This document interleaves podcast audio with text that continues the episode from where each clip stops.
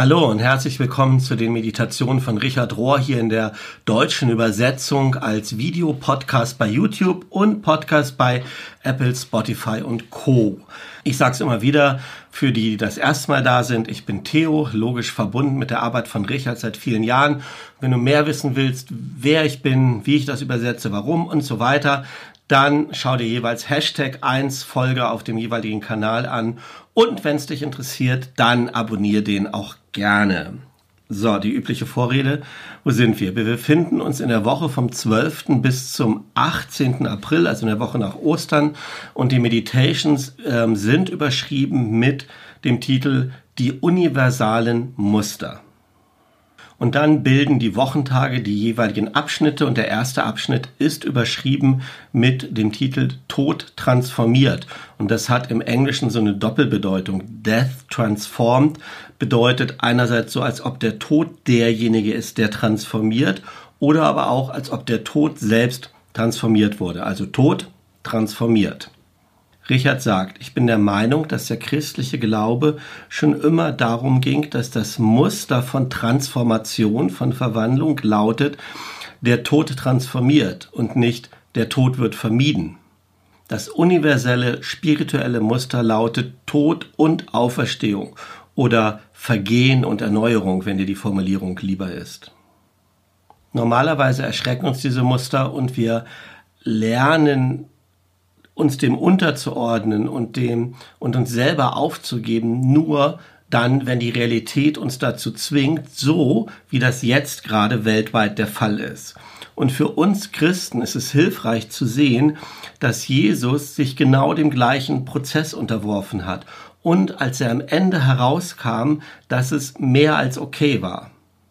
Jesus ist darin unsere Leitfigur der Anfänger und Vollender unseres Glaubens, so heißt es in Hebräer. Und die englischen Wörter haben mich noch mal ein bisschen mehr inspiriert und ähm, mir so einen neuen Aspekt beleuchtet. Da heißt es nämlich, Jesus ist der Pionier und der Perfektmacher unseres Glaubens. Jedes Mal, wenn wir aufgeben, jedes Mal, wenn wir dem Sterben trauen, werden wir auf ein tieferes Level geführt. Wir wissen nicht wirklich, was Leben bedeutet, wenn wir nicht wissen, was Tod ist. Göttliches Leben ist so groß, so tief und so unzerstörbar, dass es immer in der Lage ist, den Tod mit einzuschließen.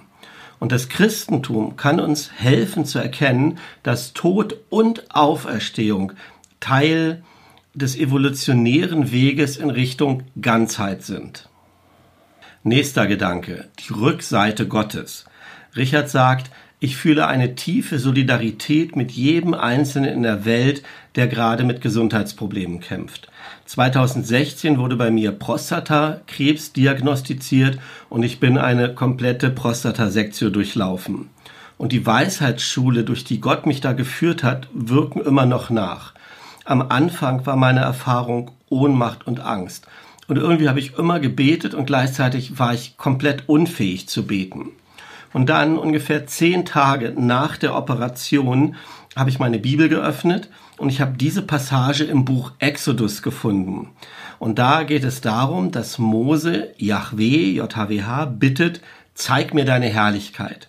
Und Yahweh antwortet äh, in so einer ganz ungewöhnlichen Weise und sagt, ja, führt Mose auf den Berg und sagt dann, ich stell dich in die Felsspalte da hinein und dann halte ich meine Hand über dich und ich gehe an dir vorüber. Und wenn ich vorübergegangen bin, dann kannst du mich von hinten sehen, du kannst meine Rückseite sehen, aber von Angesicht zu Angesicht kannst du mich nicht sehen. Ich hatte diesen Vers bis jetzt immer so interpretiert, äh, dass es in dieser Zeit einfach nicht möglich ist, Gott von Angesicht zu Angesicht zu sehen, dass das noch vor uns liegt, dass das im Geheimnis ist, dass Gott im Geheimnis bleibt. Aber jetzt in der Zeit nach der OP, als ich diesen Text gelesen habe, da sprang mich geradezu an, dass das hier auch ein universales Muster ist. All mein bestes spirituelles Wissen ist immer erst nach den Ereignissen gekommen. Im Nachhinein, wenn ich mich erinnert habe, dann konnte ich sehen, wie Gott an mir vorbeigegangen ist.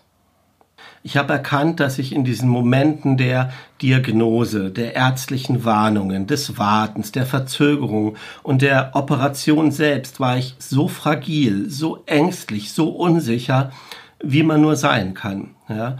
Und das ganze Narrativ, so nennt er das, hat sich erst hinterher erschlossen, als ich auf die verschiedenen Arten sehen konnte, vertrauen konnte, mich freuen konnte, dass es gut gegangen ist ähm, und mich freuen konnte über die wundervolle Art, wie Gott gewirkt hat. Also etwas abstrahiert gesagt, die Grundlage des Glaubens ist die Fähigkeit, auf die gesamte Heilsgeschichte zu gucken und dann zu vertrauen, dass dieses universelle Muster sich niemals ändern wird, sich niemals ändern kann. Es ist meistens nach den Ereignissen, dass unser Glaube geformt wird und dann in Hoffnung für die Zukunft gewandelt wird.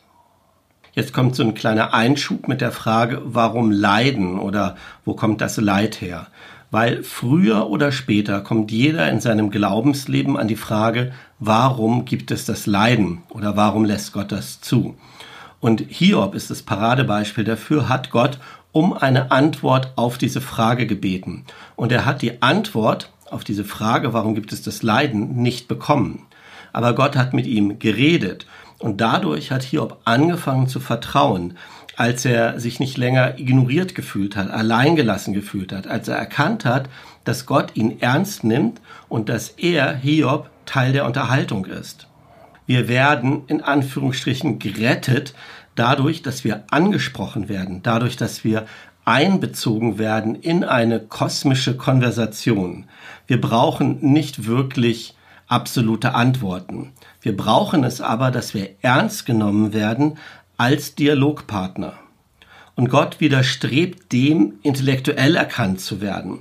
Und er kann nur erfahren und erkannt werden in, im Englischen heißt es hier, in Passion and Pain, in Passion, in dem Leiden und in dem Schmerz von alledem.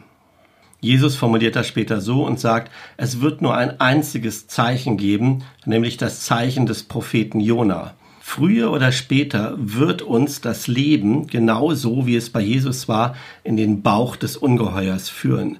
In eine Situation, die wir nicht fixen können, die wir nicht reparieren können, die wir nicht kontrollieren, nicht erklären, nicht verstehen können. Und das ist der Ort, wo Transformation meistens passiert. Und gerade jetzt sieht es ja so aus, als ob die ganze Welt zusammen im Bauch des Ungeheuers sitzt. Und wenn wir unser Leiden und unsere Wunden sehen können als einen Weg zur Transformation, so wie Jesus das getan hat, dann können daraus heilige Wunden werden. Der nächste Abschnitt ist überschrieben mit dem Titel Mystische Hoffnung. Wenn wir diesen Weg gehen von Leiden und Transformation, dann lernen wir zu hoffen und zu vertrauen. Aber dies ist eine mystische Hoffnung. Nicht so sehr der Gedanke, dass alles wieder normal wird, dass alles wieder wie früher wird, mm, sondern eine Hoffnung und ein Gebet, dass in alledem Veränderung und Wachstum in Liebe und zu Liebe hin geschieht. Ich habe so ein paar Beobachtungen gemacht, wie diese andere Art von Hoffnung aussieht, die ich mystische Hoffnung nenne. Erstens, mystische Hoffnung ist nicht daran gebunden, dass in Zukunft alles gut wird, ähm, dass ein gutes Ergebnis rauskommt, sondern mystische Hoffnung lebt ihr eigenes Leben. Zweitens, mystische Hoffnung hat etwas mit Präsenz zu tun, nicht mit einem zukünftigen Output, dass alles gut wird, sondern mit der unmittelbaren jetzigen Erfahrung von Begegnung, von in einer Verbindung gehalten zu werden, von der Erfahrung von etwas Intimen und Persönlichen, was jetzt schon da ist. Und drittens, das Ganze lässt eine Frucht in uns wachsen, gewissermaßen äh, auf so einem psychologischen Level, und zwar in diesen Dimensionen von Kraft, Freude, von Zufriedenheit, so er nennt es eine unerträgliche Leichtigkeit des Seins, die sich durch diese mystische Hoffnung bei uns einstellt. Es passiert so schnell ähm, und es ist so leicht, das Wort Hoffnung oder Hoffnung selbst misszuverstehen als so eine Art zusätzliche Infusion.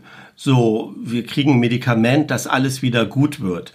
Ähm, das ist es nicht, sondern Hoffnung ist eher so eine Art da zu sein Und wir sind selber nicht die Quelle dieser Hoffnung. Ja? Wir können diese Hoffnung nicht produzieren.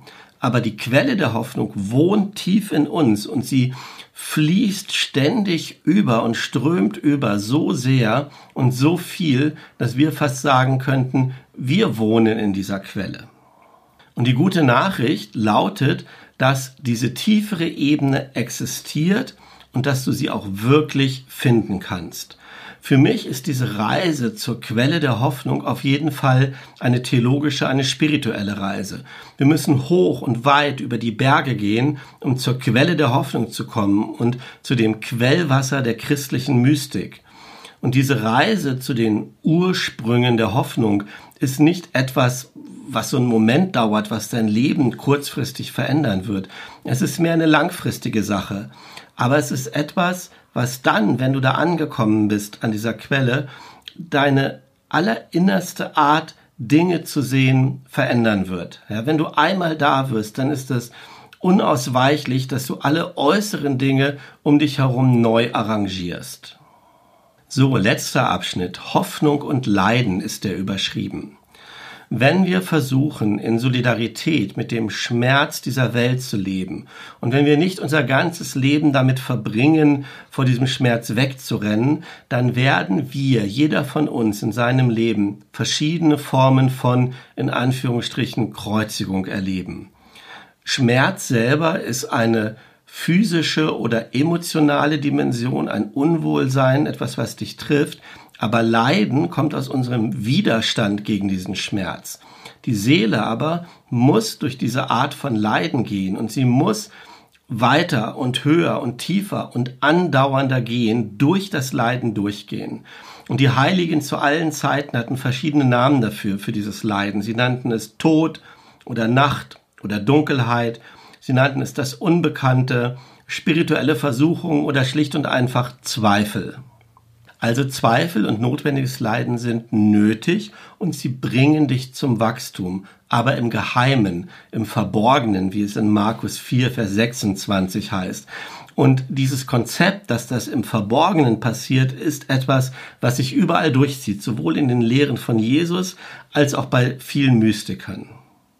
Und dann, das lässt sich so schwer übersetzen, The Art of Hope die Kunst, das Kunsthandwerk der Hoffnung besteht darin, und das hat dann eine gewisse Ironie, besteht nicht darin, das Leiden zu vermeiden, sondern the art of hope ist die Frucht, wenn du gelernt hast, auf, auf eine ruhige Art und Weise zu leiden, in dein Leiden hineinzugehen.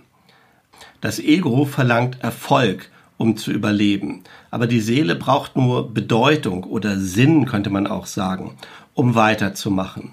Und irgendwie stellt Hoffnung ähm, ihre eigene Bedeutung, ihren eigenen Sinn bereit auf irgendeine geheimnisvolle Art und Weise. Die Evangelien geben unserem Leiden sowohl eine persönliche als auch eine kosmische Bedeutung, einen, einen persönlichen und kosmischen Sinn, dadurch, dass sie unserem Schmerz und unser Leid mit dem Schmerz und dem Leid von anderen verbinden und schlussendlich auch verbinden mit dem Schmerz und dem Leid Gottes. Hast du jemals darüber nachgedacht, dass Gott leidet? Die meisten Leute denken nicht so über Gott, aber Jesus ist gekommen, um diese Sichtweise zu ändern. Jede Form von Kontemplation ist ein tiefes Einsinken in die Fülle Gottes, wo die Hoffnung lebt. Kontemplation bedeutet in Einheit oder Verbundenheit zu leben, und diese Verbundenheit bringt Leute hervor mit einer tiefen, meistens nicht rationalen und trotzdem ganz sicheren, ganz ruhigen Hoffnung, die dann irgendwie immer überraschend daherkommt. Ein Leben in innerer Verbundenheit, ein kontemplatives Leben ist ein Praktizieren des Himmels schon jetzt. So, das waren die meditativen Gedanken und Überlegungen von dieser Woche und am Schluss gibt es auch wieder einen Vorschlag für eine praktische Übung, die du demnächst machen könntest. Und heute, für mich auch ganz überraschend, Waldbaden. Richard sagt, in dieser Zeit des Social Distancing von anderen Menschen ist es trotzdem für einige oder hoffentlich möglichst viele möglich, eine Art Ökotherapie zu praktizieren oder, wie es im Japanischen heißt, Shinrin-yoku, Erneuerung und Heilung dadurch, dass du unter den Bäumen oder im Wald umherwanderst oder verweilst. Waldbaden. Und hier ein paar Anregungen aus dem Buch von Amos Clifford, Leitfaden fürs Waldbaden. Die Einladung ist einfach. Gehe langsam umher oder sitze still im Wald und beobachte ruhig, was um dich herum alles in Bewegung ist. Es ist immer etwas in Bewegung, selbst wenn auf den ersten Blick nicht so aussieht. Spinnenfäden bewegen sich in der Luft, einige Zweige wiegen hin und her, Vögel fliegen vorbei. Diese ewige Bewegung des Waldes gibt deinem Geist etwas, womit er sich beschäftigen kann. So ähnlich wie bei einer Sitzmeditation der Atem etwas ist, was immer da ist und wo du immer wieder zurückkehren kannst, so ist es im Wald die Dinge, die in Bewegung sind. Dein Geist will wegdriften und viele andere Gedanken werden aufkommen, wenn du unterwegs bist. Aber wenn das passiert, dann bring deine Aufmerksamkeit einfach sanft wieder zurück zu dem, was im Wald in Bewegung ist. Achte auf die Bewegung. Wenn du merkst, dass du automatisch schneller geworden bist, dass du selber, dass deine Bewegungen schneller geworden sind, dann halte einfach für einen Moment inne. Und wenn sich die Gelegenheit ergibt, dass irgendeine Sache deine ganze Aufmerksamkeit haben will, dann betrachte diese Sache, wie sie in Bewegung ist und was sie mit Bewegung zu tun hat. Nach einer kurzen Pause bist du dann vielleicht bereit weiterzugehen in einem langsameren Tempo. Ich empfehle dir, sagt Richard, diesen Gang für mindestens 15 Minuten zu machen. Das ist nämlich genug Zeit für deinen Geist, mehrere so Zyklen von äh, Aufregung wegdriften und wieder zur Ruhe kommen zu durchlaufen. Eine tolle Übung finde ich natürlich in vollem Einklang mit meiner Arbeit von Natur und Spiritualität. Also wünsche ich dir für diese Übung und für deine Woche alles Gute, Gottes Segen und bis wir uns wiedersehen, bis wir uns wiederhören, egal auf welchem Kanal, möge der Friede Gottes dich fest in seiner oder ihrer Hand halten. Au, Amen.